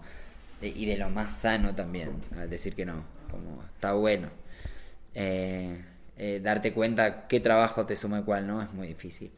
Y, y más cuando Más sos... del trabajo, también a, a cosas afectivas y demás, saber decir que no. Ascendente Piscis, o sea, yo siempre te voy a querer ayudar aunque tu trabajo, lo que me estás planteando sea horrible para mí o no lo haría nunca, pero vos lo querés, yo te lo voy a hacer.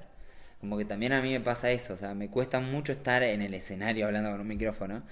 Prefiero estar trabajando para ese eh, artista que lo está dando todo. Yo doy todo mi potencial para vos. Si esa persona está feliz por lo que hiciste, listo. Después que se encargue él de comunicar a su audiencia. Entonces también me pasaba eso, cuando empezaba a seguir mucha gente era como, yo no quiero ser el influencer que habla a cámara. Como voy a aprovechar esto para, bueno, tiene más visibilidad, hay más gente que puede ver mi trabajo. Voy a seguir por esa línea. Mis filtros son uno de traqueo de pelota 3D en el espacio, otro en la cara, otro de forma, otro más tonto. Es que también la gente ahora creo que empieza a una gran, por lo menos la parte que veo yo, empieza a seguir gente. Para mí la palabra clave es genuina. Después, bueno, yo este es mi perfil y lo manejo como quiero, como dijiste vos. No voy a aparecer nunca en cámara, no voy a ser el influencer porque también tenemos Bueno, una vi- aparezco en cámara igual, ¿eh? Cada tanto las selfies está bien, un poco de... No, eso sí. Pero digo, no sos el que se saca, que ves el Instagram y son 90% fotos de ellos. Tipo, No, pa, pa, pa, pa, pa. es todo lo contrario. Entonces la gente también te sigue por esa, gen- esa por ese ser genuino de decir, bueno, yo sé que el perfil de, de Tommy va a ser así de flashero y va a subir cosas random y de cada tanto va a hacer una cosa de Vans y después va a hacer una cosa que hizo a las 4 de la mañana re loco Sí. y la subió a las 7. Sí, sí. Entonces. Es como, como cam- cambiar de canales. Instagram son canales. Voy a poner el canal Tommy. ¿Por qué? Porque sé que hoy va a haber algo random o va a haber algo de una marca. Entonces, Instagram son como canales. Entonces, los seguidores, a veces la gente dice, ah, pu- veo puras mierdas. Y porque seguís puras mierdas. Entonces, entonces hace un filtro de tus seguidores. Si, ¿qué quiero realmente ver yo en mis redes sociales? Y me quiero inspirar, quiero ver gente flashera, expresiva. Bueno, entonces limpia todo y empezar a buscar a esa gente. En teoría ahora va a venir una actualización de Instagram que va a hacer un poco eso. Como que vos vas a poder organizar tu feed en, con las que más hablas. Ahora el feed, o al menos a mí, que, que sigo bastante gente, es como muy random. Pero más o menos van, o sea, buscas, entras a la lupita y es todo snow. todo nieve Ahora y sí, truqui. sí, Y después sí hay muchos artistas y como... Pero eh, vos vas a poder, en teoría, vas a poder más adelante, no sé cuándo, pero va a salir ahora en breve, que puedas como customizar un poco tu feed. Entonces decís, bueno, hoy quiero ver solo cosas de marcas de snow porque tengo ganas de pegar una tabla nueva, no sé qué. Tac, tac. Como empezar a, a organizar más ese feed que, en teoría, se puede, no sé.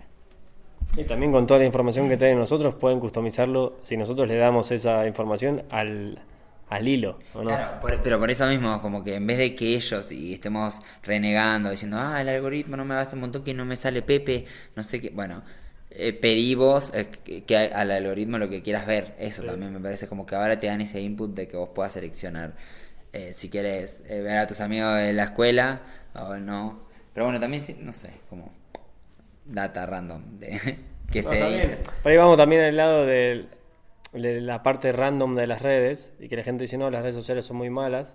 En realidad nosotros somos los malos que las llenamos de mierda, Mm. ¿o no? Sí. Ponele, yo tengo un tengo dos Instagram, en realidad, tengo otro Tan, tan, tan. Chan, chan, donde subo desnudos. No, mentira. Todo Eh, de bigotes. todo, claro, toda, toda gente de bigote desnuda. Eh, bueno, seguro que existe, obvio. No, pero no, tengo otro Instagram que es Tommy Pic, guion bajo Tommy Pic, porque son pics, son fotos. Igual el otro día subí un video, y, pero, No, no, pero es un video muy de divertido. Es un video muy divertido, tienen que verlo porque de repente desde mi sofá eh, vi como un señor eh, muy genial se hacía una videollamada porque ahora me vivo en Ransol y hay como que es arriba de todo y tengo un mirador, o sea, mi patio se ve toda la montaña, claro. Entonces la gente viene y se saca fotos y, y a veces videollamadas y posa. Yo estoy tirado en el sillón. No, muy bueno, Y veo, claro, y, ve- y veo todo eso. Y el otro día apareció un señor y se toqueteaba así, y mandaba, y mandaba un video. Eh, y toqueteándose, se masajea la ¿Sí? panza. No. Entonces yo no pude evitarlo, estuve un rato y la filmé un poquito. Mandámelo y lo subimos cuando estemos la charla, lo Eh, ponemos en este momento. Es que, es que está, es que está ahí en mi, en mi otro Instagram oculto. Pero también es eso, como que tengo ese otro para tirar cualquier cosa y, y me, me divierto y Lo voy a buscar ahora mismo. Guión bajo, todo mi pic. todo el mundo está haciendo lo mismo en este momento. ¿Qué? Cuando estén escuchando, Buscando. Mira, si no, pone. Este. Ese es el primero.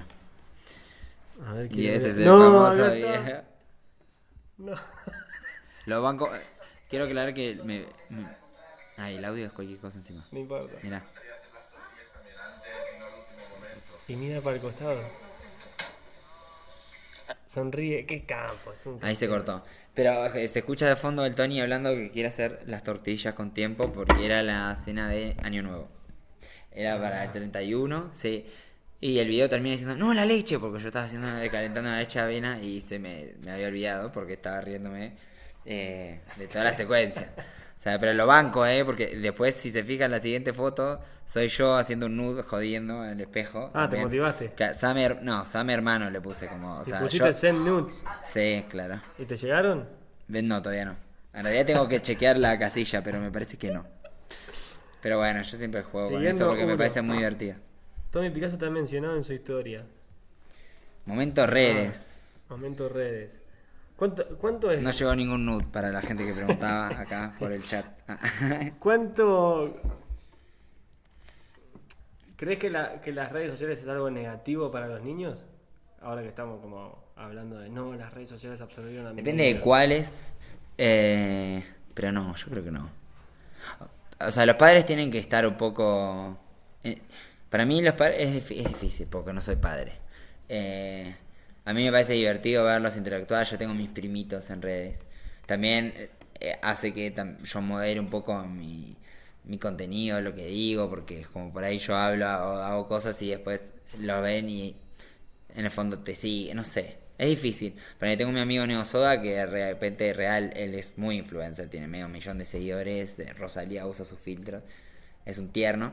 Y él también es consciente que lo siguen muchos nenes, entonces como que por ahí el otro día estábamos tomando una birra y era como hacer una foto, no para, pues sin la birra, porque o sea, es obvio que es cavia y, y, tal, pero él prefiere no mostrar esa parte para, no, no sé, como que tiene esas consideraciones que yo tampoco las tengo tan así como él las tiene.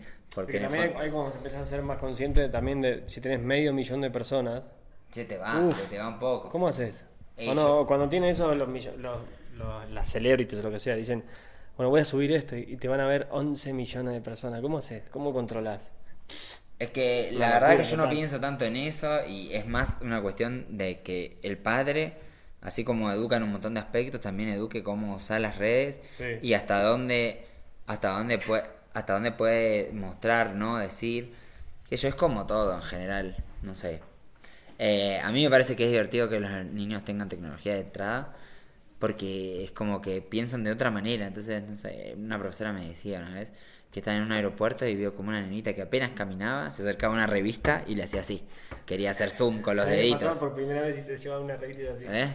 Entonces como que ese tipo de cosas a mí me parecen geniales también, porque, no sé, el, el ¿cómo va a ser el creativo que cuando era bebé hacía zoom? ¿Entendés? Como, pero también si el padre le da tecnología y por ahí también le puede dar videojuegos y que tampoco está mal, parece que hablo en contra de los gamers y no, está re bueno. Pero es como eso, depende de cómo uses tus herramientas. A mí cuando era pibe me dieron siempre computadora acceso. Me acuerdo que hasta mi, mi viejo había una vez que, nunca me olvidé esto, que para no sé qué materia estamos hablando de mitología griega, romana, estábamos viendo con todos los dioses y tenía que buscar sobre la diosa Venus. Entonces mi viejo agarra y me dice, bueno, no, yo te busco, bien teníamos internet. Era bueno. Y se encerró con mi vieja y, en un momento fue como salen. Y, mi viejo siempre fueron como muy abiertos. Todo. Tomás, eh, te vamos a ayudar vos porque no pudimos hacerlo. Eh, pero te vamos a, ayudar, no sé qué. Yo, ¿Viste? Era como, ¿qué les pasa? No, como de esa Venus griega, pongo, pongo, enter, acá Wikipedia. Y yo me manejé y me dijo, ah, bueno. ¿qué les pasa? No, bueno, es que nosotros pusimos Venus y aparecieron todas cosas porno y que era como, por favor, o sea, también es eso, como que ellos intentaron, pero yo también iba por otro lado, como, no, tranquilo. O sea, no, no buscaría Venus si quiero ver algo porno, ¿entendés? Como, en esa época llegaban por mails, esas cosas, cadenas de mails de, oh, mira este video, esta... bueno, otros tiempos. Pero eh, también es eso, es como, em, para mí es como depende de la educación de los padres y qué, qué, es lo que quieran hacer o qué quiere hacer el nene. Yo creo que si mi hijo me... Yo siempre digo lo mismo a mí me da un poco de ansiedad pensar a dónde va a ir la tecnología. O sea, qué va a pasar en 50 años, qué gadget va a haber. O sea, me encantan los que están saliendo ahora, quiero saber los que salen en 50 años, ponele.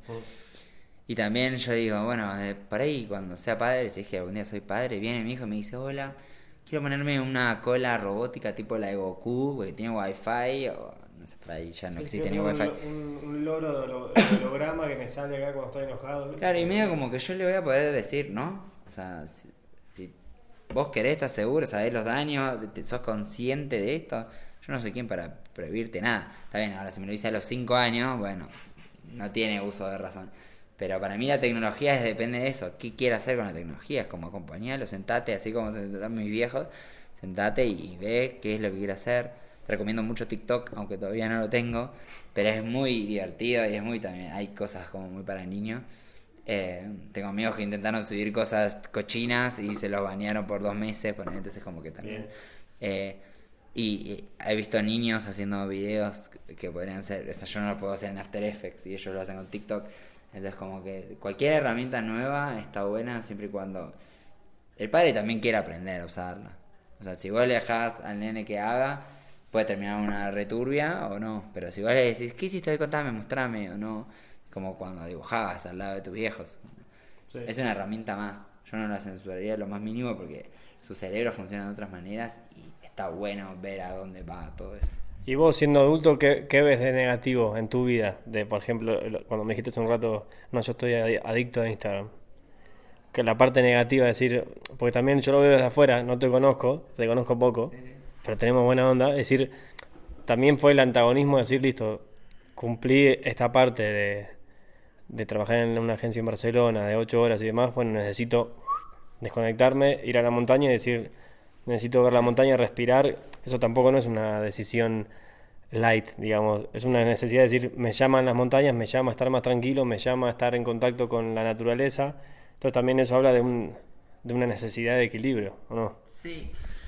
Pero a la vez también fue medio loco porque fue más un capricho al principio. O sea, vine y fue un wow, qué divertido esto, no sé qué, lo voy a hacer. Y de repente el año fue como muy sinusoide, así arriba, abajo, pum, por momentos genial, un montón de cosas. Como que también nunca me, me paro a ver lo que hice, como yo hago, a veces hay un laburo que está bueno, ¿no? Y medio que también estoy pendiente, o sea, mi entorno me hace ver ciertas cosas, pues si no hace fuera por mí, yo sigo para adelante, pa. Entonces a veces como, che, esto está re bueno, ¿no? Y cuando ciertas personas me lo dicen es como que me lo empiezo a creer. Y después digo, che, pero también, así como te dicen algo que está bueno, te pueden condicionar. Entonces tratar de... Obvio, o manipularte también. Sí, manipularme, manipularme no creo porque es como que... Me, me salta la ficha cuando me, que, te quieres aprovechar de mí. O al menos yo tengo esa intuición. Así como vos la lucecita y el, atrás de la nuca es como que yo siento, es como, no, si no tengo buena onda con vos, rara vez me vas a sacar algo, ¿entendés? Y. Pero no sé, me, me olvidé que estábamos hablando. Me fui. De, del, antagonismo, el equilibrio, decir, bueno, todo, todo, ah, todo el año en Barcelona a la montaña. También una. Capaz de decir, no, yo hago todo así, pero también hay un hilo. Gracias. También hay un hilo de, de equilibrio, que también vos lo vas a saber. Como, estoy adicto a Instagram, listo, necesito un poco menos de teléfono. Y ahora tenés menos teléfono que cuando estabas en Barcelona, seguro. Sí, obvio. Y mi celular, o sea, si lo ven, está con la pantalla estallada, es viejo, me anda mal. Y, y es como, en mi casa no tengo ni wifi, o sea, estamos ahí medio choreando de uno al otro. Y, y es como que tengo una, una dualidad, es como, necesito internet para mandar mail, trabajar. Pero a la vez también llevo a mi pieza y no llega el wifi ni el, del prestado. Claro, entonces es como el celu queda cargando en otra punta, que si me dura poco la batería y prendo una velita, me pongo crema en las manos, estoy así, me duermo y, nunca, ¿entendés? Entonces como que también eso lo estoy empezando a disfrutar, pero no es algo que planeé. Es algo que me dejé llevar por ese impulso de decir, wow, quiero ir a la montaña. El año fue así como todo muy loco y a lo último se puso respeso pero me sentía, te juro que en mi cabeza era como muy claro el, el túnel que está en, eh, en Sol de Guatarter y era como cada vez se ponía más paposo la nieve, más oscura, pero en el fondo había sol y había nieve piola. Entonces era como yo estaba ahí y quería llegar a la montaña. Después llegué y seguí trabajando más de lo que yo creí que iba a trabajar acá.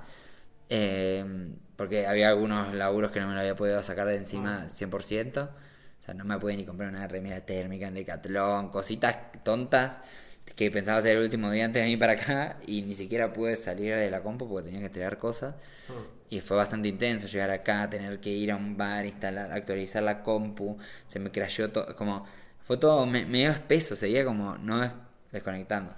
Pero arrancó 2020 y me lo tomé de otra manera, como decir, bueno, ya aprendí mucho en este 2019, este 2020 voy a hacer solo lo que tengo ganas de hacer y no, y no es casualidad, o sea, y justo me lo planteo estando acá en este lugar donde para llegar a mi casa tuvo que, tengo que subir eh, un kilómetro y medio, no sé cuánto es esa subida. Es un rato. Es un rato, que, pero está re buena, como que la disfrutás. Entras a la casa y no tenés frío de afuera, porque venís subiendo una montaña y, y la vista es hermosa. Entonces, como que me salió muy bien y estoy muy todavía sorprendido de cómo se están dando las cosas acá.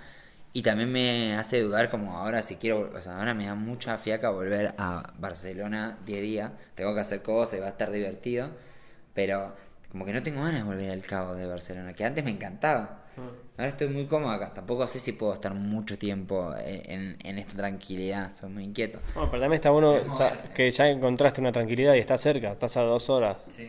Entonces, si quiero tranquilidad, listo, me voy 10 días acá a la casa de alguien o un mes o, al revés, estás acá y bajás a Barcelona cuando hace falta. Sí. Tengo que gastar en wifi y ya. Sí, sí, no, sí, eso es verdad. Igual también yo todavía tengo ahí una eh, situación irregular, me dijeron que se dice con papeles. Entonces como que también, veo que me moví, pasé por la frontera y fue como, uff, estoy acá, estoy bien. Y, y ahora es como de vuelta, otra vez estrés de ir, volver, como que yo creo que también eh, en el fondo me encuentro en esta situación así porque tengo que quedarme acá, Chile. Lo voy a hacer porque me comprometí y, me como, y tengo ganas de ir a hacer lo que tengo que hacer en Barcelona. Eh, porque aparte es en, en un festival que es el Festival de la Luz, que se hace en Poblenou, en Barcelona, que es muy importante, está re Sí, bueno. Y voy a estar haciendo una instalación ahí con Tony, mi amigo, que nunca hizo una instalación, pero que tiene un ojo y una cabeza que fue como, amigo, lo vamos a hacer juntos, dale. Y ahora se dio, entonces tengo que ir, tengo ganas de hacer eso. Pero bueno, es como que también todo ese nudo y no y decir, bueno, pero voy a volver, sí, como organizar este año, cerrar de que ya no esté más en una situación irregular, es como importante también, o sea, como son muchas cosas, pero mientras vamos jugando, digamos, chantando en la montaña, es como que me ayuda mucho. Nunca había estado en un lugar así.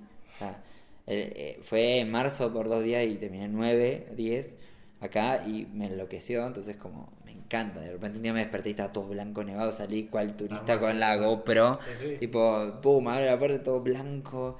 Nunca hice angelito, todas las boludeces que hay en Taringa de que hacer con nieve, las hice. Eh, GIF, todo, todo lo que vi lo- ahí. Y nada, no sé, para mí el resumen de, de todo lo que venimos hablando es que la gente haga lo que tenga ganas de hacer. Y a veces, te- a veces se la pasa muy mal, ¿eh? A veces hay meses donde no puedes pagar el piso, alquiler, nada. Pero si, si vos estás todo el tiempo dando, como en algún momento te vuelve. Para mí es como, soy, en ese sentido soy muy hippie. Como, No, también y, y cuando entregás, estamos rodeados. Y cuando entregás, en, entregar puro, ¿no? Es decir, lo entrego y, y soy real con lo que te estoy dando. No es que estoy, no tengo una agenda atrás de que voy a tomar esto tuyo, si te doy esto y... No está mal, hay gente que es así. Y, y está todo- y le funciona, o sea, es como que cada uno tiene que encontrar su forma de ser. A mí, No, también si, si es tácito está todo bien. Yo te doy esto, vos me das el otro, joya, si está de acuerdo. sí. Pero cuando uno... Por lo, Hay mucha gente que, se, que saca provecho de eso también. Hay hasta agencias que tienen becarios eh, por un montón de tiempo y es como, ¿no? dale, si trabaja, eh, genial, o sea, contratalo, ¿no? Entonces como, y, y agencias enteras que agarran y te, te pagan poco porque supuestamente te falta experiencia, pero vos sos repro, entonces uno cree que nos falta experiencia porque ese agenciero, esa, esa agencia, agencia me dijo. te dije, no, te está pagando poco porque te falta ahora vuelo, pero por ahí sos mejor que el que le están pagando como director de arte, esa no sé, Sí, sí. ¿entendés? Y, y es como para mí lo importante es como hacerse valer por su trabajo y somos muy exigentes y más cuando hablamos de nuestro trabajo, de no querer subir y mostrar nuestro trabajo, el único persona, la única persona que se perjudica es uno. Entonces, como, porque vos podés ser el mejor talentoso, pero si nadie puede opinar sobre eso, nadie puede consumirte o, no, vas a llegar a ningún lado. Entonces, para mí, lo primero es, bueno, vómitos de, lo que hago, mostrar, movete. Yo pienso mucho en voz alta, toda la mitad de las cosas que dije acá es como las estoy pensando y las digo. Y a, y veces digo, uh, mirá la barbaridad que acabo de decir, ¿entendés? Pero por algo la pensé y la dije en voz alta. Y también, Buenísimo, porque estamos vivos en, en gran parte, para mí es eso, es decir, hice esta pregunta o le contesté esto que fue una gansada total, y no importa, porque la vida es eso, la, la vida no la de editar. cansadas en la Por eso, vida, no te editar la vida. Ah, no, mira, esta es mi vida y todos el highlight de todas las cosas que me salieron Control bien. Z, control Z, No, control yo fui un goma en un montón de cosas, fui un tarado en un montón de otras, otras tuve muchos aciertos, muchos desaciertos, y la vida es así. Entonces, como que la, este tipo de charlas son un poco así. Listo, dije esto y capaz mañana cambio de parecer. Pero hoy con esta charla lo dije así. Y entonces a, a veces la gente me habla de las charlas, ah, porque la- escuché la charla con tal y dijiste tal o cual cosa. Sí, pero eso fue en ese momento con Ah, esa persona. diferente, me arrepentí. No, no es que me arrepentí, o avanzó, ese O pensamiento claro, avanzó, o lo dije en ese momento. Vos también dijiste mil cosas que después, bueno, cambiaron, lo que sea. La gente cambia. La gente que dice que no, gente que no cambia, es mentira. La gente que realmente Vas quiere se Vas va... absorbiendo más data de eso. tu entorno, vas dejando otras. pues, A veces, ten- a veces tenés pensamientos que pensabas que eran así y con el año, con el pasar de los años de repente te das cuenta que estás haciendo algo que va totalmente en contra de lo que pensabas antes. Entonces como yo en ese sentido soy muy abierto y no es como yo eh, eh, cada uno hace lo que se le cante el orto, aunque suene horrible. Es mi frase, ¿entendés? Como vos querés ponerte una peluca verde y estar todos los días así, bueno, joya, te hace feliz, listo. Yo no soy nadie para reírme de eso, ¿entendés?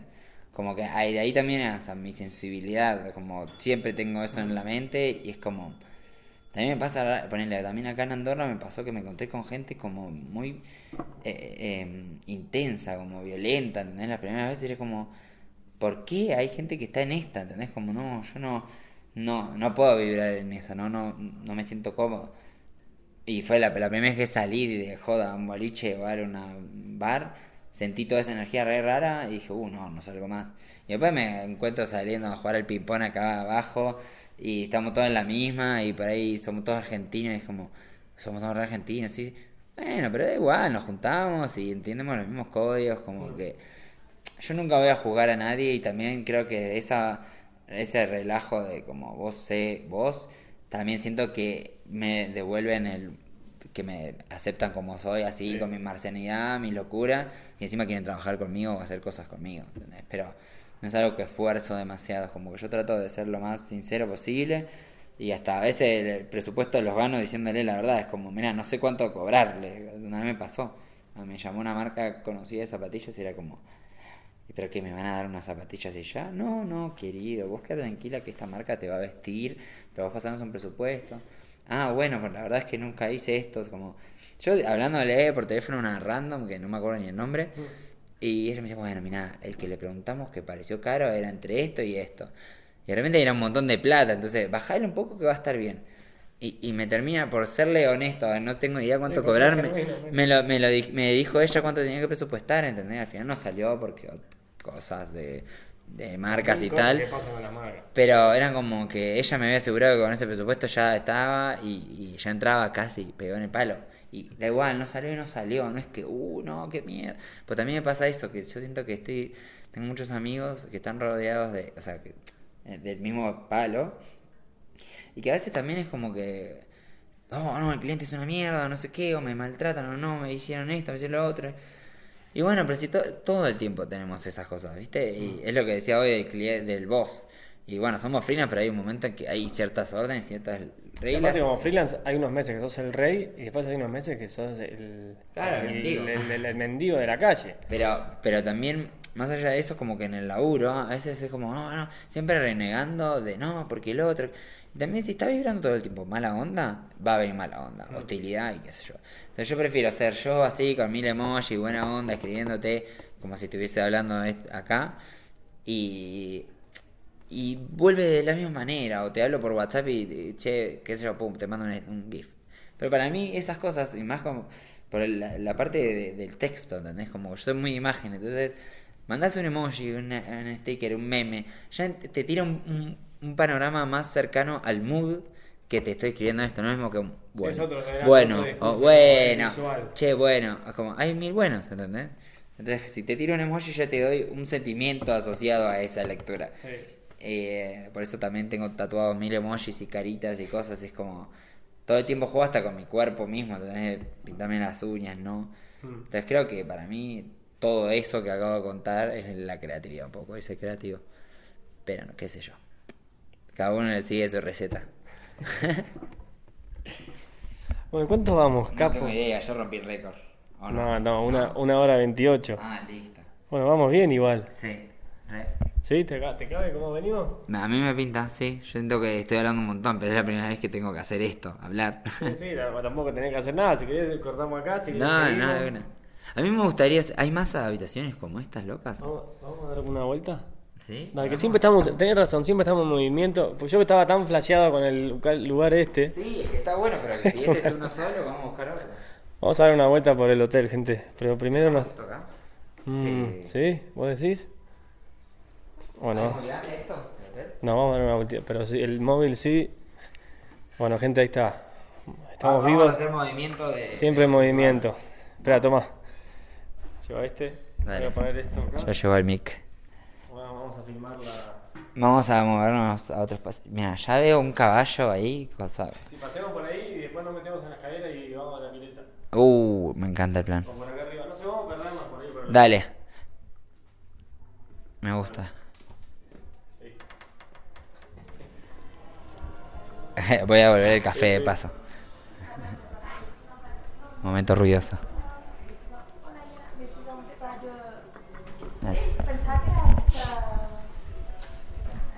Bueno, estamos acá en un momento que salimos de el de, del primer salón.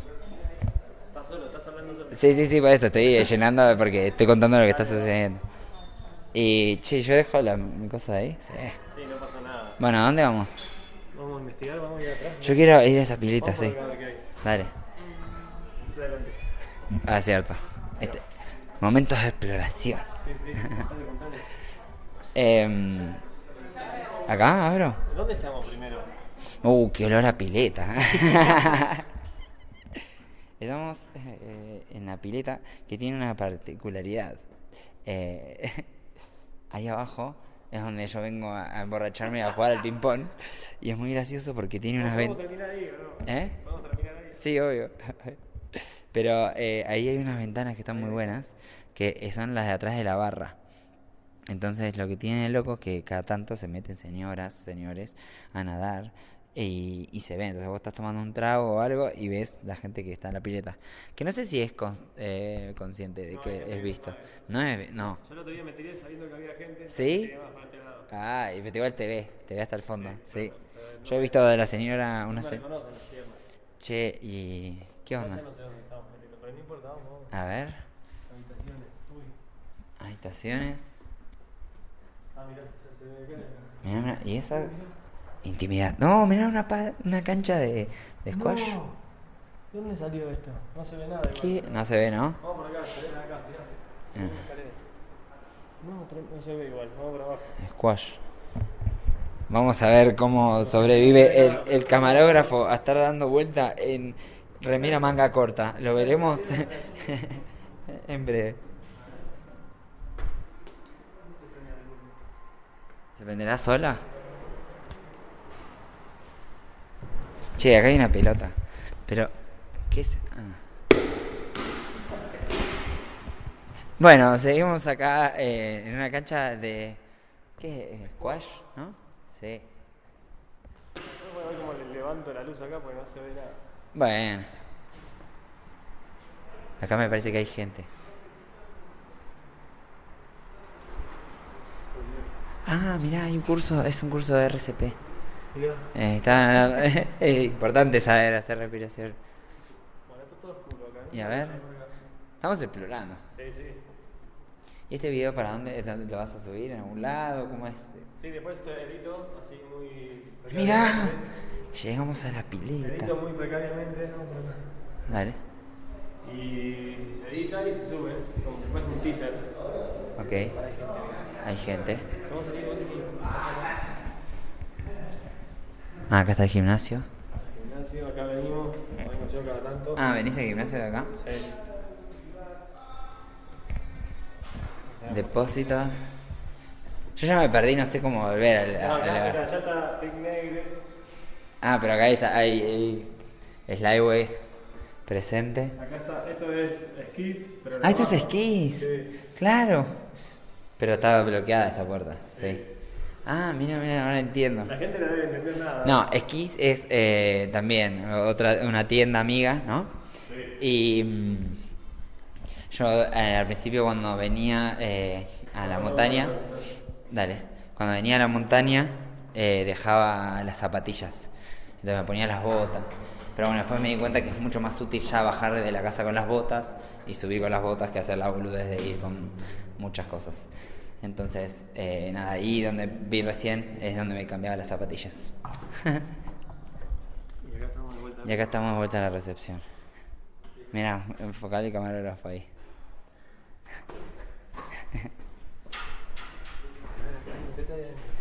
¿En este? Sí.